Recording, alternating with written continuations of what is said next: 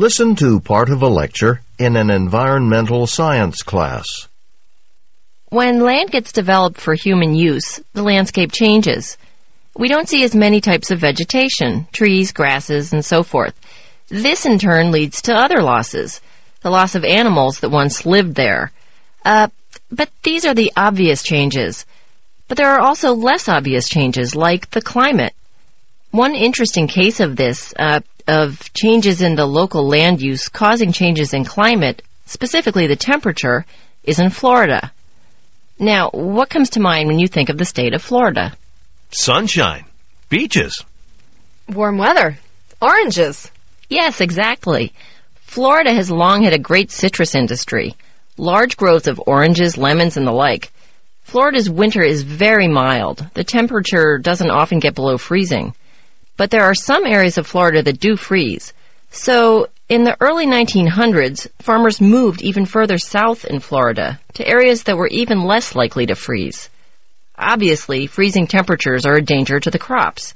A bad bout of cold weather, a long spell of frosts, could ruin a farmer's entire crop. Anyway, before the citrus growers moved south, much of the land in South Florida was what we call wetlands.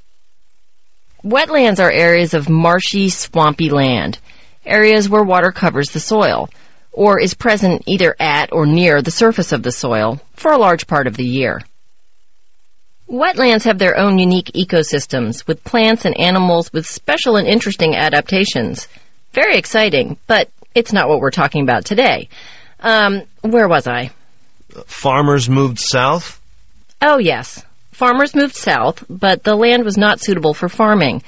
You can't grow oranges in wetlands. So, farmers had to transform the wetlands into land suitable for farming. To do that, you have to drain the water from the land, move the water elsewhere, and divert the water sources such as rivers. Hundreds of miles of drainage canals were built in the wetlands. Now these areas, the new areas the farmers moved to, used to be warm and unlikely to freeze. However, recently the area has become susceptible to freezes, and we're trying to understand why. Is it some global temperature change or weather pattern, like El Nino or something? Well, there are two theories. One idea is, as you suggest, that major weather patterns, something like El Nino, are responsible.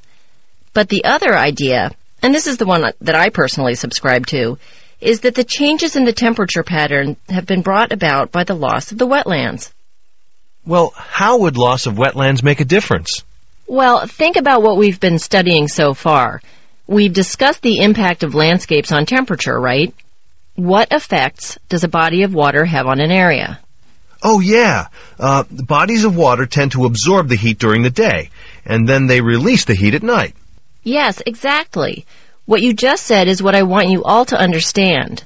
Bodies of water release heat and moisture back into the environment. So places near large bodies of water are generally milder, uh, slightly warmer than those without water. And what I and others think is that the loss of the wetlands has created a situation where the local temperatures in the area are now slightly different, slightly colder than they were a hundred years ago, before the wetlands were drained. Hmm. Do we know what the temperature was like back then? Well, we were able to estimate this. We have data about South Florida's current landscape, uh, the plant cover, and we were able to reconstruct data about its landscape prior to 1900. Then we entered those data, information about what the landscape looked like before and after the wetlands were drained. We entered the data into a computer weather model. This model can predict temperatures and when all of the data were entered, an overall cooling trend was predicted by the model. How much colder does it get now? Well, actually, the model shows a drop of only a few degrees Celsius, but this is enough to cause dramatic damage to crops. If temperatures overnight are already very close to the freezing point, then this drop of just a few degrees can take the temperature below freezing, and freezing causes frosts, which kill crops. These damaging frosts wouldn't happen if the wetlands were still in existence. Just a tiny temperature difference can have major consequences.